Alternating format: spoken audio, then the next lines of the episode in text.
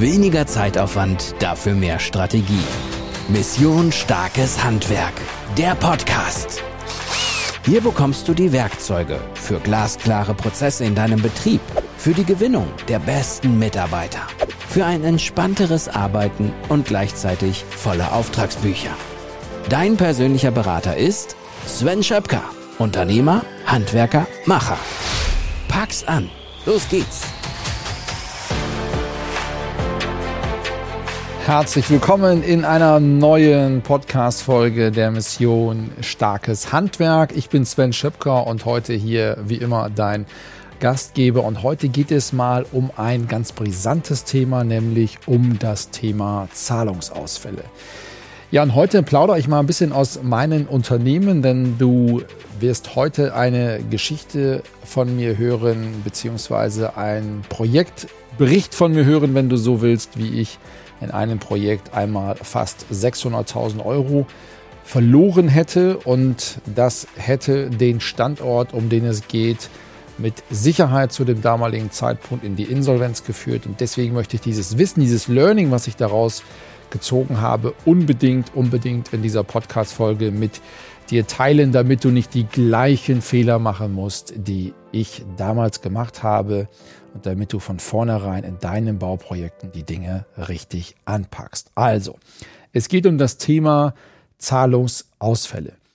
Und wenn es sich um kleinere Beträge handelt, dann ist das mal ärgerlich und dann bringt das aber dein Unternehmen nicht um. Aber in dem damaligen Fall, es waren tatsächlich irgendwo 600.000 Euro, hätte das mein Unternehmen, in dem Fall die Raumfabrik auf Norderney, ist eine eigenständige Gesellschaft, aber in der damaligen Zeit, das ist jetzt ungefähr sieben Jahre her, hätte dieser Zahlungsausfall in Höhe von 600.000 Euro diesen Standort mit Sicherheit in die Insolvenz gebracht. Also, deswegen erzähle ich dir das. Bleib in der ganzen Folge mit dran, damit du auch das Learning aus diesem ja, aus diesem Projektbericht mitnehmen kannst. Also was war passiert? Wir haben auf Norderney einen Auftrag angenommen zur, ja, ähm, zum Umbau eines Hotels in sechs hochwertige Ferienwohnungen. Das war im Grunde genommen eine komplett Entkernung. Wir haben die Planung nicht gemacht, wir haben also reinweg die Bauausführung gemacht und es lief an und für sich auch ganz gut. Der Bauherr, ein äh, Investor aus dem Frankfurter Bereich, hat den Auftrag äh, unterzeichnet. Das ging relativ schnell damals äh, ohne irgendwelche Verhandlungen. Also von daher, das hat mich damals schon so ein bisschen gewundert. Aber mir fehlte einfach die Erfahrung, rechtzeitig mal ja ein bisschen vorsichtiger zu sein. Und somit sind wir ja voller Elan und nur mit ja allerbesten Emotionen in dieses Bauprojekt reingegangen. Die ersten drei, vier, fünf Monate lief das ganz gut. Wir haben äh, passend natürlich immer zu den Leistungen, die wir bauseits erbracht haben, entsprechende Abschlagsrechnungen ähm, in Rechnung gestellt und der Zahlungseingang erfolgte auch immer relativ schnell. Mit relativ schnell meinte ich innerhalb von acht bis neun Tagen. Also insofern war auch der Beginn dieser Baumaßnahme sehr, sehr gut, sowohl technisch von der Umsetzung mit den Handwerksbetrieben wie aber auch kaufmännisch. So, und auf einmal, ich weiß bis heute im Übrigen nicht, woran das lag, wurden die Abschlagsrechnungen eben nicht mehr gezahlt.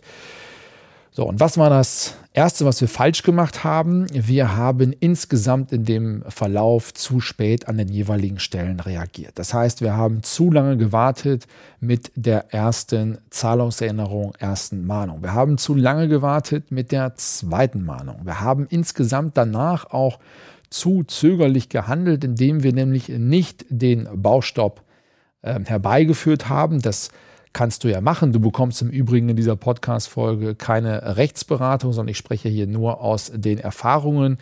Aber nach meiner Erfahrung und nach dem damaligen Stand, du kannst eben einen Baustopp erwirken, musst aber vorher ja, die Zahlungserinnerungen versenden, musst die offenstehenden Rechnungen anmahnen und musst unbedingt diesen Baustopp vorher ankündigen. Das haben wir alles nicht gemacht, beziehungsweise das haben wir alles zu spät gemacht und die Arbeiten wurden permanent weitergeführt. Und wenn du so ein großes Projekt hast, das war damals ein Auftragsvolumen von ja knapp drei Millionen Euro, dann wird ja in jeder Woche, die du dort tätig bist, mit der Summe der Unternehmer, mit der Summe der Handwerksunternehmer, wird ja jede Woche da auch richtig Attacke Wert auf der Baustelle verbaut. Das heißt, ähm, erste Rechnung geschrieben über erbrachte Leistungen, Zahlungsfrist acht Tage als Beispiel, nicht bezahlt. In diesen acht Tagen wird ja weiterhin Leistung erbracht. Zweite Mahnung geschickt, Zahlungsfrist acht Tage, wieder wird eine Woche Leistung erbracht. Und dann alles noch verzögert, vielleicht noch mal irgendwie zwei, drei Tage dazwischen gewartet, bis die Mahnung rausgeht. Und das ganze Rad auf der Baustelle dreht sich weiter, sodass dann wirklich über fünf, sechs Wochen, wie dieser Prozess gedauert hat, jede Woche so in etwa 100.000 Euro weitere Bauleistung dort erbracht worden ist. Und wir haben am Ende 600.000 Euro auf dem Deckel stehen gehabt, in dem Moment, als wir den Baustopp dann tatsächlich erwirken konnten. Jetzt hast du aber schon mal 600.000 Euro dort auf dem Deckel. Und ich wollte natürlich die Nachunternehmer der Raumfabrik beziehungsweise die Mitgesellschafter, damals war das so halb-halb, wollte ich natürlich auch nicht hängen lassen. Ich wollte ja deren Rechnungen ausgleichen, logischerweise. Nicht, dass sich die diese, diese Herausforderung, die die Raumfabrik damals hatte, auf die Nachunternehmer überträgt. Deswegen war meine erste Zielsetzung, die Handwerker haben ihre Leistung erbracht und die haben ihre Rechnungen geschrieben, die sind korrekt und die Rechnungen sollen auch vergütet werden. Jetzt stehst du da aber als Unternehmen, damals haben wir so im Jahr einen Jahresumsatz gemacht, roundabout von 2 Millionen Euro an diesem Standort der Raumfabrik auf Norderney. Jetzt stehst du da und hast 600.000 Euro, die du zwischenfinanzieren musst. Weil ganz offen und ehrlich, drei, vier Jahre nach der Gründung liegen da ja nicht 600.000 Euro auf dem Geschäftskonto rum.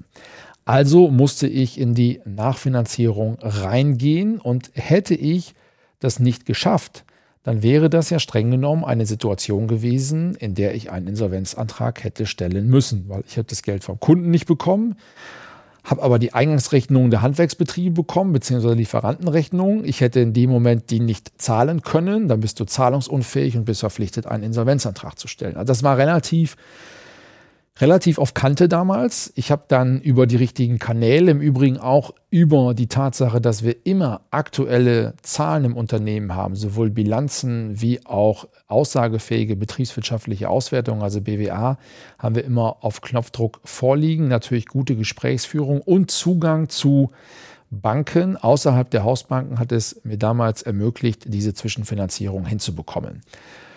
Das war recht teuer. Das war recht teuer. Die Zwischenfinanzierung kriegst du da nicht mehr für 2, noch was Prozent, sondern diese Zwischenfinanzierung hat damals irgendwo knapp 8 Prozent Zinsen gekostet, weil logischerweise das war für diejenige Bank bzw. das Kreditinstitut war das natürlich Risikokapital. Also insofern relativ hoher äh, Zinssatz und ähm, es ist aber gelungen, diese Liquiditätslücke durch diese Zwischenfinanzierung zu überbrücken. Natürlich auch, das muss ich dazu sagen, persönliche Bürgschaft durch mich als Geschäftsführer. Das heißt, wäre das ganze Thema am Ende in die Hose gegangen, hätte ich natürlich privat auch dafür haften müssen. Das war damals einfach auch nicht anders auszuhandeln, nicht anders zu besprechen, unabhängig davon, dass ich das natürlich äh, nach Möglichkeit immer vermeide und dir auch empfehlen würde, nach Möglichkeit natürlich immer die persönliche Haftung außen vor zu lassen. Also, 600.000 Euro standen als neue Verbindlichkeit drin. Ich konnte Lieferanten, äh, meine Handwerksbetriebe konnte ich zahlen, aber mir fehlte trotzdem dieses Geld. So, und die Frage ist jetzt, wie habe ich das geschafft, dass diese 600.000 Euro am Ende des Tages geflossen sind? So, und da gebe ich dir jetzt mal ein Werkzeug mit an die Hand, was unfassbar mächtig ist.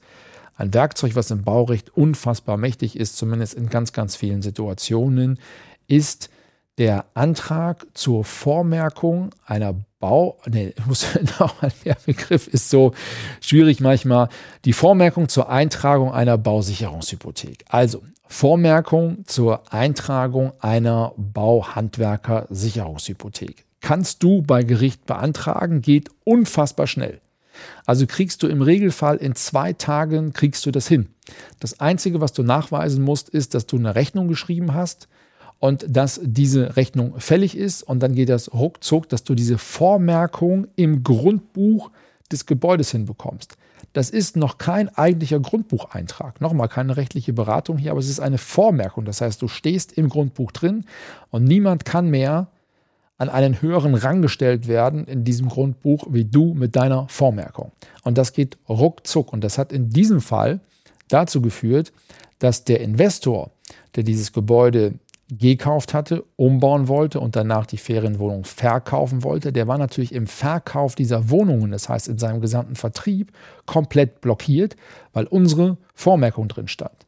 Das heißt, es ist ja vollkommen klar, dass er dann ein, eine Wohnung aus diesem Objekt nicht lastenfrei übergeben kann, bevor unsere Zahlung nicht ausgeglichen ist und ich diese Sicherheit wieder freigegeben habe. Also das war ein Rieseninstrument.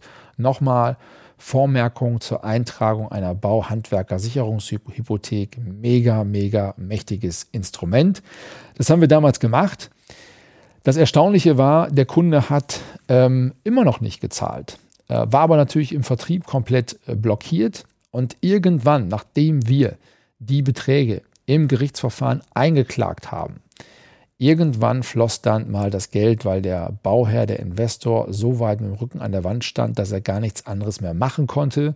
Er hätte ja noch mit seiner Entwicklungsgesellschaft in die Insolvenz gehen können. Das hatten wir auch schon strategisch im Übrigen vorbereitet, dass wir dann dieses Objekt aus der Insolvenz hätten gekauft, weil wir wussten ja genau, was ist an Leistung dort reingeflossen, wie ist der Abrechnungsstand. Wir wussten ja auf den Cent genau, was wird denn noch erforderlich sein, um diese Wohnung fertigzustellen. Also das wäre für uns eine gute Situation gewesen. Aber dennoch, der Kunde hat am Ende des Tages nicht nur die 600.000 Euro gezahlt, sondern der Kunde hat auch alle Zinsen zahlen müssen. Und hat er auch gemacht. Der Kunde hat im Übrigen auch die Gerichtskosten, die Rechtsanwaltskosten immerhin roundabout 50.000 Euro zahlen müssen.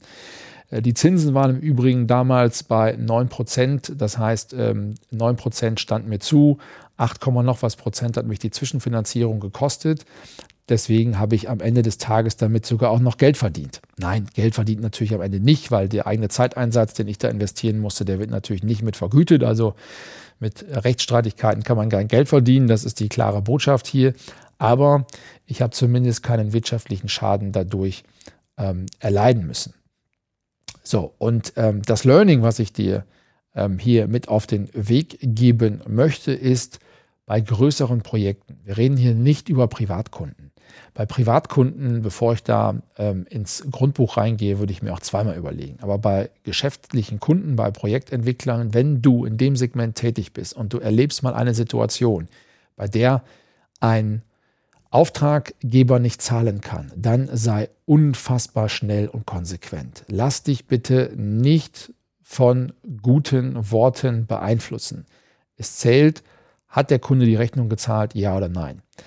Also geh wirklich und nutze alle deine Instrumente, die dir an der Stelle baurechtlich zur Verfügung stehen. Lass dich da nicht nochmal durch gute Worte irgendwie verunsichern, sondern zieh konsequent und sehr schnell genau das durch, was der Gesetzgeber ja auch so vorgesehen hat. Und dazu zählt eben auch die schon vorher genannte Eintragung einer Bauhandwerker-Sicherungshypothek. Also von daher Nutze das als Learning, wenn du dazu Fragen hast. Auch nochmal, es gibt bei uns keine baurechtliche Beratung. Es gibt zwar ein Baurechtsmodul und natürlich haben wir einen Experten bei uns im Team, der baurechtliche Beratungen machen kann. Der ist aber natürlich extern, also ein Fachanwalt für Bau- und Architektenrecht. Wenn du da weitere Fragen zu hast, ja, schreib uns einfach. Ähm, einen Weg wirst du finden per E-Mail akademie.missionsstarkeshandwerk.de oder über die Social Media Kanäle. Du wirst einen Weg finden, uns zu informieren. Und wenn du sagst, wie immer, Aufruf am Ende dieser Folge, wenn du sagst, hey, das ist eine coole Geschichte, was der Sven da macht, dann melde dich einfach auch mal, wenn du möchtest, für ein kostenloses Strategie- und Beratungsgespräch. Ganz unverbindlich. Wir schauen einfach, wo du stehst, wo du hin willst, bei welcher Fragestellung wir dich unterstützen können, bei welcher grundsätzlichen thematischen Ausrichtung wir dich unterstützen können und dann schauen wir, ob es passt oder nicht, wie wir dich vielleicht, wie viele, viele, viele andere Handwerksunternehmer in Deutschland begleiten können, begleiten dürfen. Ich freue mich, wenn wir uns auf dem Wege vielleicht mal sehen. Jetzt wünsche ich dir aber einen schönen Abend, einen schönen Tag, einen guten Start in die Woche, je nachdem, wann du diese Folge hörst und sage bis bald, dein Sven. Du willst noch mehr an deinem Unternehmenserfolg schrauben, wissen, wie der Laden auch ohne dich läuft und handfeste Tipps für bessere Struktur und mehr Erfolg haben? Dann abonniere diesen Podcast, denn Sven werkelt schon an der nächsten Folge von Mission Starkes Handwerk. Sven Schöpker ist mehrfach ausgezeichneter Unternehmer, gelernter Tischler und Mentor, auch für dich. Gemeinsam könnt ihr es packen mit der Mission Starkes Handwerk.